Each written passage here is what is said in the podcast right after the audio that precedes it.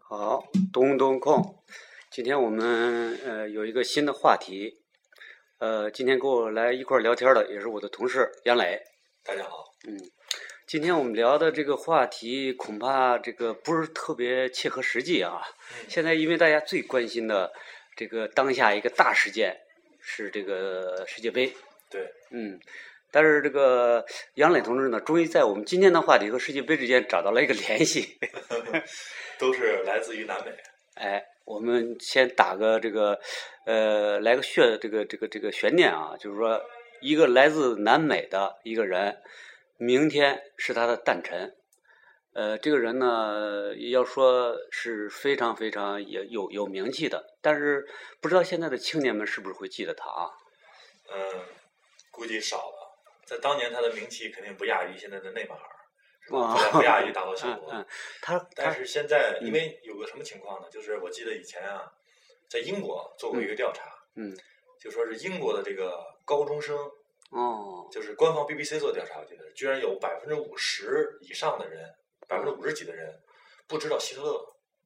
哦道吧？作为二战的一个代表性的一个反面人物，但是英国的现在高中生有一半以上的人不知道。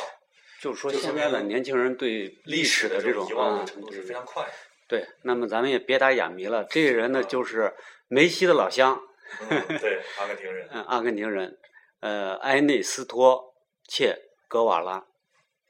然后这个人物呢，其实我不知道，就是在呃，我其实他现在知名度还是挺高的，因为什么呢？因为在我这两天，我偶尔给大给那个和这个同事之间，嗯我这两天啊，为了准备咱这话题，一个是我确实也是喜欢这个人物，嗯我就弄了一个这个这个格瓦拉的这个手机的这个手机贴，嗯，壳儿。然后我旁边的你看，比如说利武啊，谁啊，一见着就说啊，是他他，他知道，但是他具体是干什么的，他还是不是太清楚。但是这个头像已经成为一个呃可以说是一个商标啊，或者流说行一个符号啊流行符号，一个现代一流代行人文的化。记忆吧。对对对，但是可可以说，但是他们具体切格瓦拉是咋回事儿？呃，我问他，他不是太清楚。我估计好多人是处于这这样一个状况。对嗯，我也记得，就是当时，像我在上大学的时候，宿舍里面就有一个人，他就对他就很喜欢。嗯但是呢，我一直觉得他对他这个喜欢呢，也是这种的，不是知之甚少的喜欢，嗯， 嗯属于叶公好龙型的，嗯对，就都知道那个他是一个革命者，啊是吧？而且有理想主义。嗯嗯嗯，然后呢，就是长得呢，我觉得也还是比较不错的，对虽然说对留对了这个大胡子，但是比较帅。嗯嗯，对对对对，然后呢，很多这个中国的知识界有一阵儿也挺，有些人嘛，嗯可能也会有点儿左的倾向的人也挺推崇他的。对所以在中国还是有些市场的。我不知道咱们这种喜欢，说不定也是这种叶公好龙， 我觉得也有这种可能。啊但是我觉得，反正好龙嘛，我觉得比好猪 要强好点儿。啊，应该吧。嗯，反正呃，简单的介绍一下，我觉得在对那种不太了这个知道格瓦拉的人，简单的介绍一下吧。我觉得你不是看过的一个一个一个他年轻时候的一个电影是吧？就是前两年其实是好莱坞拍的，啊，叫《摩托托日记摩托日记，对，然后呢，其实我也有他的切格瓦拉的传记电影，就是也是个啊名导演拍的啊啊。上次你说你也有，嗯然后我也没有那个很认真的看对完。对嗯、但是看他的这个就是《摩托日记》还是印象蛮深的。对，因为这个片子当时出来的时候，它是首先是一种清新的风格，讲述一个革命者早期的生活的。对。然后呢，我觉得这个片子呢，就说是还是基本上拍的还是蛮不错的。我觉得印象比较深的就是说格瓦拉他呃，实际上他那个家族是一个贵族家庭，这个我我是后来看一些东西其实曾经知道过。可能也当然了当时已中产阶经级吧啊，对，当时已经不贵族了，就是说，但是他的元祖是是贵族的，而且他的呃，许这按说就如果他是呃按部就班的生活下去，生活应该是很不错的，因为他的职业，对，其实格瓦拉的这个人的这个经历吧，我觉得就是如果你看他的经历，可能会引发很多的思考。嗯，就是像你说的，其实格瓦拉身上有很多这个呃英雄的这个嗯能够流行起来的因素。对对对，一个就是你刚才说的这个出身，嗯非常非常的就是，呃，我认为中等偏上吧，对，就是中产阶级，嗯也不愁吃穿，对，而且呢，大学时候呢就被学送去学医，嗯，然后呢，在学医的成就过程当中呢，就很快就得到了这个教授啊、老师的赏识，嗯对，认为呢就是，反正将来可以在这个医学上也做得非常好。对对对。但是呢，他又不满足于这些，啊，因为医生这个职业在国外是非常受尊敬的，对对这个跟中国可能还不一样。对就是我知道，我有一些学医的一些同学啊什么，他们知道他为什么就是说觉得他们也不满对这个嗯现在这个中国这不，他不满是因为其实国外医生这个职地位地更位高非常尊崇的，对对对，因为大家都说句实话，谁没个病啊？你就是你当这个总统什么，你也得得病是吧？对所以医生一旦你有很高的水平，是非常受人尊敬的。对那么，而且他的呃，在国外，你看这个，我那个同学就说说，人就不像在咱们中国这医生就很累啊。人家说我，比如说我一天我就看几人儿，看完我我说我我今天就这么多任务，然后我什么时候我该休假了什么的，说说他反正是在国外做医生真的是非常生活是非常好的。就是说，如果他按这个路走下去的话，啊对，所以就说是像他这个出身本来就是，然后他又放弃了他的这个这个嗯一条嗯家族给他设计的路径，然后呢，当然就说是现在很多人把他归功于就说是是因为他早期呢就游历了南美对洲对对嘛，，嗯这个其实也是一个就说是很有点儿传奇性的一个、嗯嗯，一个章节。对，嗯就像大家现在很多人都想去流浪，但是真的有几个人去流浪一样。对，但是那个等于格瓦拉在很年轻的时候，他就流浪了好几个这个南美洲的国家，嗯嗯而且呢，他去呢，就是他不是去看风景去了，嗯，他真的是去，就是说是，当然也感兴趣啊，就最艰苦的地方，对去过矿山，然后呢，去过那个麻风病的村子，因为他对是医生嘛，对在那儿还跟治疗麻风病人，嗯所以就是说他这个这段等于说是游历的经历，也是他传奇的经历之一，嗯增添了他的个人色彩。嗯，另外一个，他可能比起其他的这个革命者来讲，更让人容易引起共鸣的一点，是因为他还有一个文艺情怀。对，你像嗯他的那个，他格瓦拉其实留下了很多的这个，相当于是这个文字的，嗯对，除了他后期的就是宣扬革命的和他的一些这个革命思想的书之外，早期呢，像他游历的时候就写过这样的日记，嗯介绍他南美洲的见对闻，那里面都是很有文采的。对，而且像格瓦拉，他非常喜欢聂鲁达的诗，还经常在里面引用聂鲁达的诗。他也特别喜欢我，我我看过他的另外一部传记，他也很喜欢伯德莱尔，嗯，呃，伯德莱尔的诗对他也非常呃有感染，就是感染他。对，然后就是说，当然了，这个经历是有像你说的是有传奇性的，但是这个这段游历的过程对他的思想影响是非常大的，对，就转对他思想的转变是影响非常大的对。就像你说的，就是说他在那儿有一些传奇性的经历，到麻风病村啊，到一些山区的一些穷穷困人，遇到那些穷苦的人啊，他是从这些经历当中看到了一种东西，就是这个人是这个南美洲、拉丁美洲的那种不平等。对，从这个不平等就深深的刺激了他，可以说，呃，后来他形成这种呃整个拉丁美洲这种革命的这个这个这个理念，对，没错。嗯加上后来就说是他本身也投身到革命当中嘛，嗯嗯对吧？然嗯后，然后跟那个卡斯特罗兄弟一起，对，嗯主要的这个成就就是说是解放古巴，对，然后他后期又参与到一些游击战争，其他国家的，他是他的经历基本上是这样，就是说一开始在阿根廷，就是他最后还是完成了那个医学的那个学位。嗯呃，这是因为我后来看看那个那个传记，我因为我最早接触格瓦拉的传记啊，是在我上刚上班的时候，就是大学毕业以后刚上班，大约估计是在九几年九九十年代初的时候。当时因为我看的那本书啊，是咱们这儿出版了以后，是一本旧书嘛，我买旧书，那个旧书那个那个书的格调是批评格瓦拉的，但是但也不是批判啊，就是批评，因为当时中国，呃，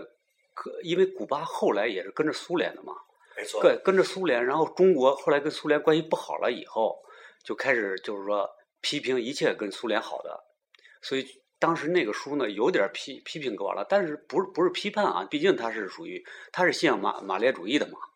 就是说批评他有点搞这个什么呢，就冒险主义，对，呃，就是个人主义这个，但是我是从那本书里边儿，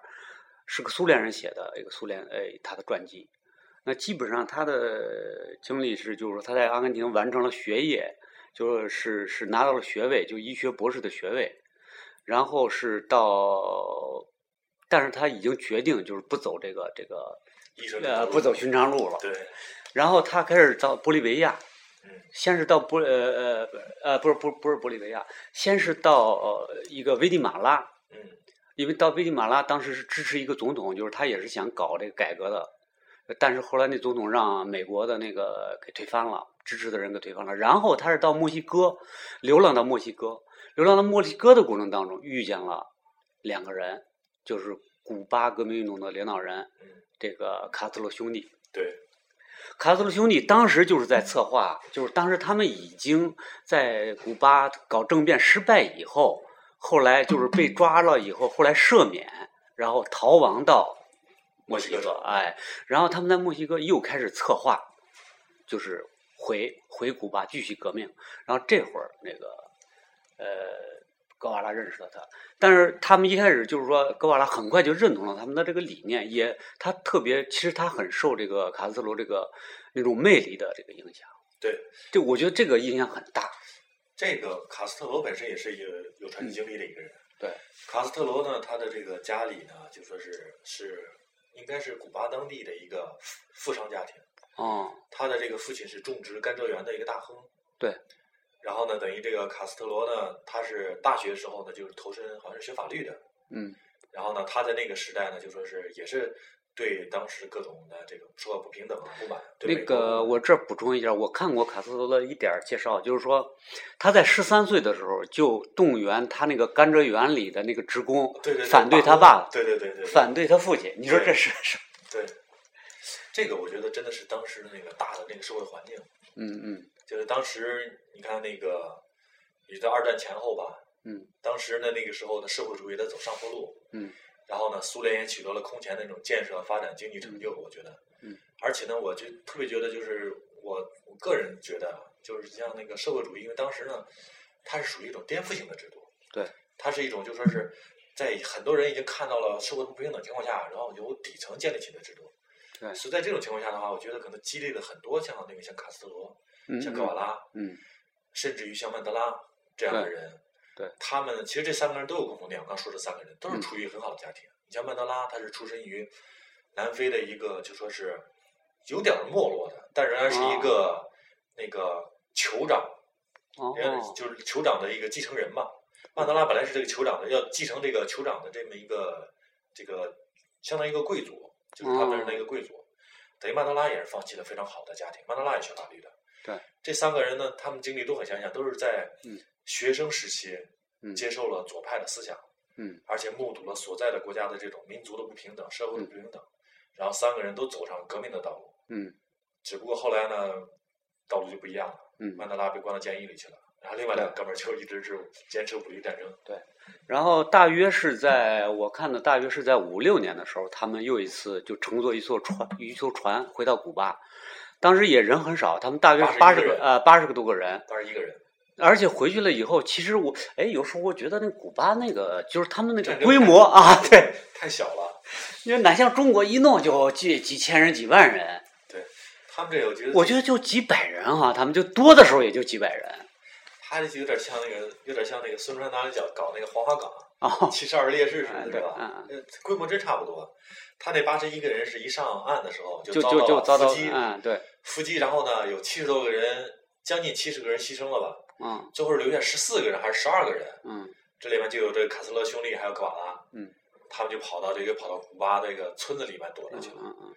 坚持斗游击斗争了几年。对他们，而且他们采取了差不多是些中国革命的这个策略，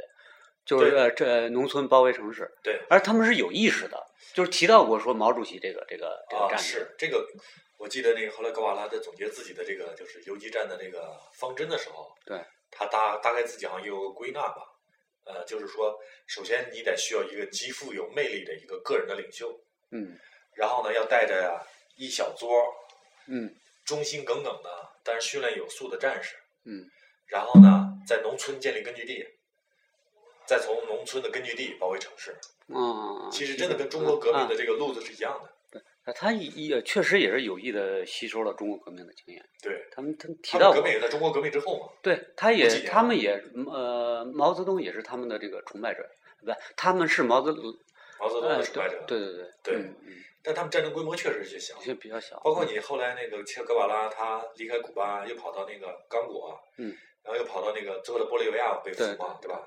他在搞一战战争的时候，也是那我个，看好像也就带几十个人对对对，啊，所以我觉得就是说是别人说他冒险，我觉得确实有冒险，确实有冒险。因为在嗯古巴的这个成功嘛，我觉得可能有天时地利人和的因素。呃他，再具带着体几十个的人想在南美洲大陆搞，那太难嗯了。，确实是，而且他最后胜利，我也觉得确实这个古巴革命胜利确实有点儿是个不可思议的胜利啊。嗯当然了，其实就是说，我当时记着看的时候，还有一个就是说，其实就是当时那个就是那个呃美国扶植的那个那个巴蒂斯塔那个政权啊，嗯，确实已经到了天怒人怨的程度了，对这个是一个重要原因。对，而且那个不是说了吗？当时那个工人罢工不断，这个起义也是一波一波的，不是光他们在起义，还有别的在起义。然后那个包括学生也在罢课，说那个好像一直在基本上就是他们说就是如果那个巴基斯坦不下台的时候，我们我们就不复课，就是说很好几年都没有复课，就说明就是呃这个群众基础是是是很厉害的。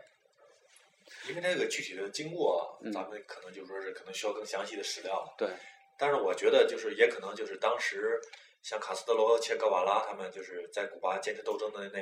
几年，嗯可能把这个威望已经已对经播对撒下去了。对这就像是那个，比如那个北伐嗯成功了之后的话，嗯大家一定要不是就是那个反清的那个革命、嗯成功了以后，一定要把孙中山请过来，让他当大总统。其实孙中山当时在海外，对吧？而且当时特别就是说有意思的一点儿啊，我这个我还真是有点儿不是特别理解，就是说这个美国这个这个因素啊，当然就是说美国当时是从西班牙手里是把这个古巴给接收过来的，打完仗以后，他呢扶持一批一批的这个傀儡政权，只要听他话就行，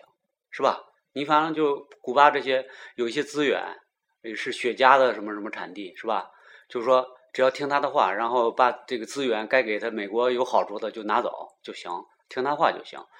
实际上，就是说这巴蒂斯塔这个政权，就是这个他们反对的这个卡斯罗他们反对的这个政权是绝对是美国扶植的，对，但同时，那个专辑上很清楚的写过，就是说帮卡斯特罗出名的也是美国人，为什么呢？就是当时《纽约时报》有一记者，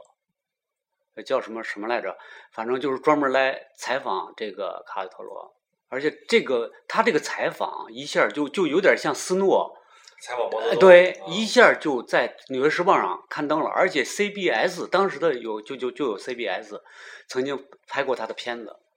所以美国真是一个很复杂的一个一个一个对一个一个一个国家，对，就它左中右都有，而且甚至我我看过那个刘瑜写的一一些文章嘛，就是在大学有的大大多数的大学，你这个要不左就就就不受欢迎，左的人非常多，应该是吧对他那左的人也是非常多，就在舆论上支持左的人是很多的。所以这就是为什么就《纽约时报》去给他写一个叫马修斯，我印象当中，而卡斯特罗也非常有意的在利用这次这个采访的机会，最后出来这篇文章对他们影响非常大。一个是美国人对他没有那么多恶感了，他没有提，从来没有提过在这个报道当中说我将来要搞共产主义或者搞社会主义，他就避免跟美国人发生发生冲突。所以他，所以卡斯特罗不但是是个理想主义者，而且他也很现实。是这一点就是，我觉得如果要是说完全是格瓦拉来领导，估计这个够呛能成。这一点，那个卡斯特罗也评价过格瓦拉嘛，嗯说格瓦拉是一个很耿直，嗯，而且不懂得隐藏自己的一个，哦，所以他的政治手腕上肯定没有卡斯特罗强。嗯嗯而且这个卡斯特罗，你想他也是一个知识分子啊，嗯，对嗯吧？其实对很多这个知识分子的话，他可能通过对历史的研究啊，嗯嗯嗯通过对环境的的这个认识啊，都会积累成斗争经验的。对对对。所以你看，其实像各国最后胜利的，凡是这嗯种工人阶级胜利，都是知识分子领导的。但是我觉得，就是说，真正让格瓦拉就是成为后来的，就是说，呃，整个呃呃共产主义运动的一个一个一个偶像，还有甚至成为全世界文化的一种偶像的，还是他后来的作为。就因为他在古巴革命胜利以后，大约是五九年胜利以后，他担任了一系列要职，包括像他这样，我我当然我觉得当时他们的做法啊有些也不见得妥当。你像他这样的人，你说学过诗歌什么的，就让他当全国银行行长，还当过工业部长啊工业搞部经长济建设，嗯呃，据说据这个比较客观的评价，后来就是说很多年以后，大家写的，我看一些专著上，实际上他在这些工业呃经济改革上，呃，说句实话是按实话说是失败的，就是有可说，能嗯呃，因为他过于理想化了。对，很明显他就过于理想化，他这个人的性情啊，呃，他说要创造一种新人啊，什么呀，对他需要消灭那种就是说私有的那种那种那种观念啊，对，而且他希望通过这个道德力量来鼓励对人对对对但是他这点好像跟卡斯罗也有点也有一点点分歧，对对嗯包对括和当时古巴的共产党内也是分歧。对其实古巴的共产党，我觉得还是比较务实的，要不然也对不会到现在都一直离美国那么近的没有没有问题到现在。对当时我看好像有点材料，就是说，嗯其实他们的古巴的共产党，他们搞的其实有点类似于就古巴特色的社会主义，对对对他们没有想真正想搞成一个纯的社会主义，对，也没有想搞，也没有向资本主义完全妥协，这个我觉得他们呃跟怎么样适合国情？这个我觉得跟当时啊，就是冷战的那个背景有关系。就是说，我想啊，如果当时不是冷战，那么就是说，因为美苏两国的那种非非此即彼，就斗争的那么尖锐化的话，也许这个古巴的生存环境没有那么恶劣，也许他们会找到一条好的路的。对但是因为当时就形成了这么一种，你不靠向美国就得靠向苏联，对包括中国也要做这种选择，对吧？对但是所以说，其实一开始据说卡斯特罗也要跟美国谈判的，就是说对咱们经济上合作，对就是虽然呃理念上可能有不同，但是经济上合作。对但是当时有一个重要的事件把这个事儿给打破了，就是竹楼湾事件，就是一帮逃亡到美国的一帮这个古巴人要打回古巴，就是一一帮这个呃被呃卡斯特罗他们就是经济上可能剥夺了一些这个什么啊，他们要反攻倒算嘛。然后美国呢也也有部分人在帮着他，对但帮着因为美国比较复杂。对可能有的人在帮他，有的人反对这个，但是结果呢，这么一打，彻底把这个美国跟古巴这个关系就给就给尖锐化了，就没有没有没有可挽回了。对，嗯，派了一帮人打，结果让让让卡斯特罗给打了一个稀里哗啦，让对呃还是真是格瓦拉高培拉训打呃了对嗯培训的一帮人，对，接着就是古巴导弹危机，嗯，就是呃苏苏联就现呃在势力插到古巴中，对，苏联要在美国这个这这儿，呃，是放炸弹，在他国家就是安放炸弹，安安放这个导弹，不是炸弹，对普通的炸弹。对结果这个其实我觉得他们，我觉得当时可能卡斯特勒也有点幼稚，我觉得，就是说有可能犯了点错误。他觉得，哎，他觉得你放到我这儿这么重要的武器，他觉得自己就胆儿壮了那种感觉，但实际上我觉得这个不见得是不见得合适。对但是这一下就把美国给弄毛了。好家伙，你在我这个这个这个脚边儿就放一放一个是 吧？支着支支个架子就架上了。嗯，所以那会儿确实是已经已已经已经无可挽回了，他跟美国的关系，而而且不得不倒向苏联。对在这个过程当中，就包括经济上的一些呃分歧啊，包括那个彻底倒向苏联这个过程啊，其实格瓦拉也也也不同意，好像对对吧？也有点分歧。对，因为他就导弹危机以后，苏联不是最后服软了吗？嗯，服软了等于把古巴给出卖了，所以格瓦拉那个人那那种性情啊就觉得这美国人呃这个苏联这这个太他妈的不够意思，对所以他那个后来卡斯特罗呢，出于这个一种呃务实哎这务实的考虑，他还是去访问了苏联，这个可能让格瓦拉很不满意。对反正种种原因，呃，最后格瓦拉觉得自己在古巴，觉得再待下去的这个这个可能性，就是说，呃，觉得自己完成任务了，觉得好像在古巴。对，这个可能还是负因吧。就是嗯我看了也一些材料，然后后来就是说我也思考啊，嗯，我觉得主因还是因为他个人就是还是想那个有一种野心，想嗯嗯解放更多的美洲国家，啊，对对对因为他他是阿根廷人，对你想啊，而且他年轻的时候他游历是美洲大陆，嗯，他最初的目标还是要解放美洲大陆的，因为他看到对对美洲对大对陆很多这种不公平现象。对对对，然后呢，这个古巴呢成功了之后呢，应该说呢又给他嗯多少积累点经验，又来得有了一些胆儿。嗯再有一个就是他好像也跟他的一些那个很信任的一些人聊过啊什么的，就说嗯嗯是嗯嗯，这个后来卡斯特罗还后来在比较晚年的时候开口谈过这个啊也支持格他瓦拉啊嘛，对啊吧？说格瓦拉当时还有原因，是因为他觉得身体，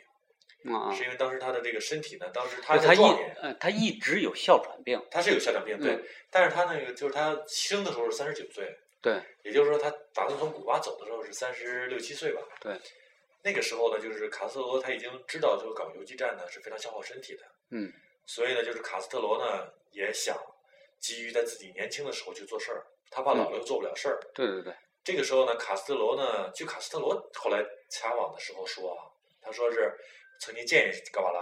说是你现在已经是一个领导人了，嗯你可以不用去打头阵，嗯我们可以组织点人去打头阵，嗯嗯然后呢，你等到第二波、第三波的时候再去。嗯这是卡斯特罗对记者说，他向格瓦拉提过这样的建议，嗯但格瓦拉说是不行，他觉得这个事儿只有他自己亲自去才能做成，他要身先士卒。嗯那嗯第一批去。嗯，所以呢，就说是格瓦拉个人的解放美洲的这种理想，加上当时他可能觉得在古巴啊，就是待的也不是很如意，对对对，嗯，综合原因吧。对，共同促当然成了他，嗯，反正结果呢是这样的，就是说他一开始是去的刚果，对呃，然后去的玻利维亚，对嗯、在那儿进行了很长一段时间的这个游击战争，最终是在这个日子我记得很清楚，就是说一九六七年的十月九号，他是被当时那个玻利维亚当地一个农民给出卖了，就是去告的密，呃，我觉得挺可悲的啊，就他是为了解放玻利维亚人民，但是最后反而是玻利维亚人民出卖了他，出卖了他，所以这个挺可悲的。最后呢是被美国人给抓住了，呃，但玻利维亚军政府给抓住了，呃，当然美有美国人的因素，都是都是美国人训练的那那些那些，对最后就给在是在一九六七年十月九号被被枪杀的。这个这个我就因为我是一九六七年出生的，哦，我现在想起来就是说我是在我出我是九月份出生，他是在十月份被枪杀的。那你还跟他有过一段交叠的日子，生命平行的日子，所以我觉得，而且他被枪杀以后呢，就是说很快，我觉得这一点就是说，我不知道就是说是怎么样，呃，现代社会的这种对一个人的这个呃名声是怎么演绎出来的啊？但是他他很快。呃，他的这个名声啊，开始超越了一个普通的，就是一个呃游击战士，呃，或者是这个共产主义一个运动家这么一个一个层次，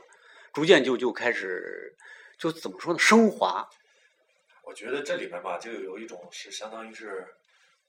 每个人嘛，可能心里都有一种悲剧情节，嗯对悲剧英雄，就是大家为什么会觉得哈姆雷特嗯嗯这么伟大，除了那个莎士比亚本身的这个精湛的文学技艺之外，嗯，还有莎士比亚他做这件事情他所牺牲掉的一些优秀的品质和他的一些这种奉献精神，对对对，就在这个悲剧人物身上凝结了一些这种可以打动人心的力量。嗯然后呢，这是文学作品当中的，嗯，但是格瓦拉身上恰好也有这种，因为格瓦拉呢，他们说呢，他是有一第一，他是有这种革命精神，献身精神。对，他是献身精神，他是愿意身先士卒，而且嗯他呃有同情心。为什么最后把它美化到不是美化，就升华到什么程度呢？就是说，呃，美国的有几个这个大的那个杂志啊、报纸啊，后来那种报道当中，开始把它跟谁呢？跟耶稣联系在一块儿。为什么呢？就是因为那我觉得这里面肯定有个因素，就是那几个嗯就是主流报纸的这个主编都有左派倾向，我觉那得。嗯哎，反正确实是，就是说他死的时候那个呃，因为后来啊，他们把他枪杀以后呢，就是故意的，就是说去为了，就是说呃，也可能是为了让当地那个游击队彻底就就就不要抵抗了啊，所以他们拍过一些照片啊，什么宣扬这种他的那个死去的那个照片。他死的时候，那个然后那个有一些记者去采访，他就说他马上就想到了那个就刚从十字架下。就是解解放下来就就下来的那个耶稣的那个形象，很安详，很很那个什么。然后呃，确实是，就是说，而且当地的民众，就是说多少年以后，后来呃，也是美国的电视台做过一个专题片，就当地的民众也把它神圣化，说剪辑到他的一个头发呀。呃，什么的，而且甚至都有那个呢，出了什么呃，也生了什么病以后，会念那个格瓦拉的那个那个名字，就是确实是有点儿神圣化了，这是一方面。但是其同样的，其他的一方面就是这种知识分子的这种宣扬，形成了后来就是说，包括美国的一些比较激进的左翼的青年，包括法国的一些那个呃知识分子啊，一些一些造反的那个学生啊，都把他就是奉为一种怎么偶像说？哎，偶像，对去带着他的那个像像章啊，对，呃，什么呀，这种，所以逐渐它成为了一种全球流行文化的符号。对，呃，不单单是一个，就是说一个呃非主流文化的象征，而且是这种流行文化的一种符号。慢慢儿我就觉得，大家可能未必都知道它是干什么的了，对，就成为一个符号了。对，你比如说，我拿今天拿我手机上这个壳儿有嗯个格瓦拉的像，嗯，那那我这个这个猎物就看见了，说啊，我认识， 我认识这个人，他他到底是干什么的，不是不是太清楚。但是这个慢慢慢慢，我觉得挺可悲的，就是格瓦拉本身对这个资本主义的这一套，就是说好多这种规律啊，就是说呃压迫人的这种制度啊，他是很反感的。对，但是最终，它成为了一个文化产业当中的一件商品。而且主要是由资本主义推动的。哎，推动的，而且好多是资本主义国家的青年人喜欢。对，这个我觉得就是世界的奇妙嘛，嗯对吧？所以我觉得这一点他自己也没想到。嗯，那么就中国来说，我就觉得，比如说咱们今天再来谈这个格瓦拉，我就觉得，嗯，究竟意义何在呢？我就觉得啊，就是说剥掉其他的那一层一层的在他身上那种光环，呃，是一个革命家，是一个呃共产主义运动的一个一个一个偶像，是一个全球流行文化的一种一种一种呃什么符号。去掉所有这些，我觉得还能够打动我的到底是什么？我觉得是当初，就是因为这些东西，就是说，嗯，有好多它是被人反对的。你比如说，当年就在中国有一个话剧，叫格呃格瓦拉切格瓦拉，对，当时引起了轩然大波，就是说，因为他就好多人认为他左嘛，啊，呃，认认为是文革上时候的那个那个那个那个又回来了，就是那个口口号剧，呃，或者是那种宣传的活报剧啊，就那种那种东西，就全是口号。呃，甚至就会觉得他们这个格瓦拉会代代代表着一种暴力啊什么呀，就是这个争论是很大的。我觉得这个争论是也是有道理的。嗯，因为好像就是国外对格瓦拉的争论也是有的。对，而且就是我就是在看格瓦拉的时候，其实我倒觉得格瓦拉真的可以跟曼德拉做一个对比。嗯，那个同样都是出身于非常好的家庭。对。然后呢，都是在学生时期，然后想法发生了变化。对。然后呢，你看那个等于是格瓦拉呢，他变成了一个彻底的，就是一个是希望用这个战争来解决手段的。嗯，解决问题的。对。然后呢，那个曼德拉呢，他就思想有变化。对。曼德拉呢，早期他也参与过一些组织这些暴力的事件。嗯。然后呢，后来呢，他被抓住了之后，被判了长期监禁了之后，嗯我觉得就是咱们现在所能够认识到的曼德拉的人格力量，主要是在监狱当中形成的。对。其实他就以，我觉得就是有点像那个慢慢像甘地的那种想法了，对吧？对，他不是通过道理的方式方式解决，而是通过这种沟通啊、和平啊、嗯嗯这种相互交流啊。对，当然，我觉得这一点也说明，可能确实南非的这个民主的土壤也比南美洲要好。对所以在曼德拉最后出狱了之后，那个能够有机会凭借他的威望成为嗯非国大的这个领袖。对嗯然后又在那个南非的全部的就是由没有种族限制的大选当中成为总统。嗯，应该说是那个曼德拉呢，用用他的既有他的人格力量，有他的人生呢，加上这个南非这种环境，嗯，给我们写就了另外一条路。对事实上这条路呢，现在也被所有的知识分子所推崇，对吧？也获得了应该是好像和平奖吧，诺贝尔和平奖。这个道路里边儿，我觉得还可以加一个人。你你以前也提过，就是嗯，呃，更狠的一个角色，拉就是登拉登。啊，就是我觉得他们三个人呢，就是说，也许在好多人看来，就是说最没有力量的可能是曼德拉，对因为他采取的更弱小的一种、更弱势的一种一种姿态。对可能最强的就是拉登，对他就可以把美国的大楼给撞掉。然后中间呢，可能就是这个对格瓦拉。对，但是反而到最后最最能够产生了最大力量的，对反而是那个最弱的那个。对，我觉得这也挺奇奇妙的。我相信，反正将来吧，我觉得过从现在起，我觉得很多人也会这么认为。将来在随着时间的演变，肯定大家也会更推崇曼德拉这种方式。嗯嗯。那么格瓦拉究竟还留下了什么？就是假如说我们我们还谈格瓦拉的话，我觉得就是理想主义的执着吧，对对对对对，因为现在大家呢，就是其实都感觉到我们现在对这个理想的这个缺失。嗯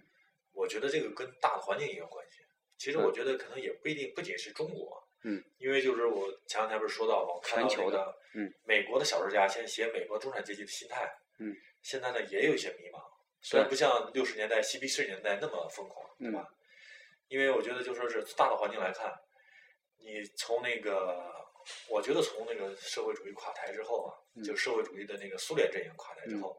的一种就是被很多年轻人奉为偶像的一种的模式垮嗯了之后，很多年的话，其实大家并没有从这个回过神儿来，对对对，年轻人的思想界嗯，也并没有找到新的一个出路，就觉得好像主要是找不着一种新的价值，对自己找不着价值所在。对这无法判断这个世界什么是好的。嗯过去还有两个可以比一下，对对对，现在就剩一个了，但这一个呢也不满意。嗯，但是呢，也通过看到上一个苏联垮台，也看到了那种嗯方式也有很多问题。对，所以整个现在我觉得思想界也很迷茫。嗯然后呢，演变成来呢，现在就说是整个的世界各国现在都在着着力发展经济嘛。嗯，西方国家主要面临的经济危机的问题，嗯，对吧？那么现在发展中国家主要是发展经济比较快的问题，泡沫很多的问题，所以大家现在这个理想很缺失。对，这种情况下的话，像他那种为了理想去奉献的人，嗯虽然我觉得大环境没有了，但是我觉得如果有一些那种精神的话，对我们嗯做很多事情还是会有帮助的。对对对，我觉得呃，客观的说，就是说具体来说，就在我身上，因为我最早就是在刚刚上班的时候接触到了这个格瓦拉。我觉得就是说我特别就是说钦佩他身上的一点，就是说他真正是坚决的忠实于自己的精神。对，呃，说什么就做什么。对，说什么就做什么。啊，那么就像你刚才说老的，二，对，就像你刚才说的这个呃，这个文学史上一个著名的形象就是这个呃，莎士比亚是这个笔下的这个刚哈姆才雷特啊哈姆雷特，他是标准的是一个，虽然他最后还是行动了，但是他他的典型应该是一个语言上的巨人，嗯，行动上的矮子嗯。就他老是去那儿，他因为一直在彷徨，对，到底是不是要给他父亲报仇？对，哎，是还是一个他最著名的那句话就叫“活着还是死去”，这是一个问题。这句话如此著名，但是实际上它反映了他的困惑：对，行动还是不行动？对，是会是窝窝囊囊的活着，还是痛痛快快的死去？对，这个他一直在迷惑，但是格瓦拉就没有这种迷惑。当我想到了这个，我就去做，而且就在那种大家都认为他不会那么做的情况下，他是个首先他从一个很好的一种生活条件里边出来去搞革命，对吧？本来是一个锦绣前程，第二次他又从高官厚禄里边走出来，嗯，接着又去搞革命。因为什么呢？因为我心里这么想了，所以我要尊重自己内心的意见。我特别特别的佩服他的是这一点，所以说当精年神力量强大。对，所以我当年就是说，我不我不敢跟他比，但是我确实是，呃，当有一天我认为我不想在我那个原来那个城市生活下去的时候，我就我有给给我们那个两个领导一个人底下塞了一张条儿，我就出发了，去火车站了。 我想可能多多少少有 格瓦拉的功劳吧。应该有吧？嗯，就是说忠实于做自己，嗯，不太容易。呃，包括现在就是他的这个伟大的革命的同事卡斯特罗，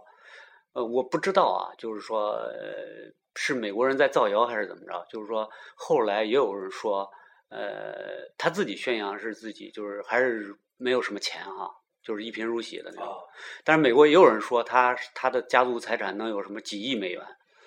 这个咱们没法儿去呃论证，对吧？咱们也没有证据说说卡斯特罗怎么样，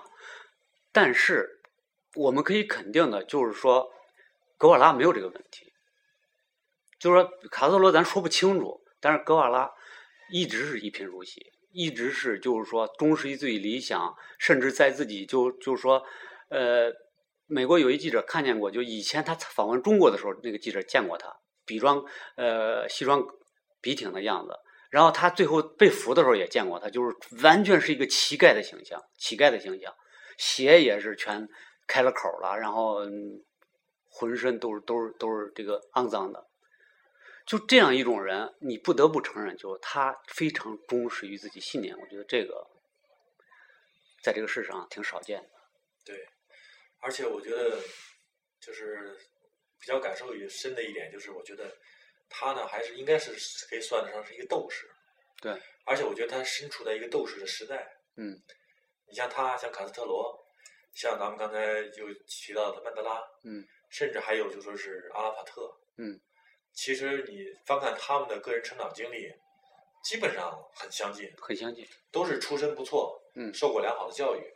但是呢，都是在二战前后那个时候、开始思考自己的民族，嗯，思考各种不平等，然后呢，就各自走上了斗争的道路。然后呢，现在呢，你看到了这个从上世纪九十年代开始到现在，这些人一个一个离去，我对觉得就是确实是现在很多斗士都离我们远去了，包括其实你像那个以色列的那个遇刺的那个总理拉宾，对，那个我觉得也是一个斗士级的人，就是嗯现在可能时代确实也有变化，嗯这样的人现在在减少，可能产生这样的人的这个政治环境已经不代复存在了。嗯，也许理想主义的时代已经过去了，对，就是他这种理想主义和国家和民族结合起来这种事儿，可能以后嗯但是越来越在少了嗯，所以我们谈它的重要性，呃我觉得呀，假如点儿有一点儿必要的话，那就是在一个理想主义过去的年代，呃谈一点儿理想吧，就是说，对哪怕人的一点儿卑微的一点儿理想，改变自己的那种理想对，你也应该去坚持，对，对吧？这个呃从也他身许，上找到一点正能量，对对对对找，到一点对嗯自己的这个嗯认可，对对嗯自己的这个小宇宙的认可。最后我来说一下啊，因为我们今天谈这个的契机是呃明天，也就是周六，呃也就是六月六六月十四号嗯，是这个格瓦拉的诞辰，呃我们就以今天这次我们一些不算深刻、比较浅薄的一些谈话吧，就算是来纪念一下格瓦拉，嗯对呃也算是对他一个怀念吧。对，嗯 赶上这次也是在南美洲正在举行世界杯嘛，嗯是吧？也就希望他这个老乡子阿根廷队表现还不错，你这个是回归主流价值啊，嗯。啊。行，我们就今天就谈这么多吧。好的，嗯，再见。再见。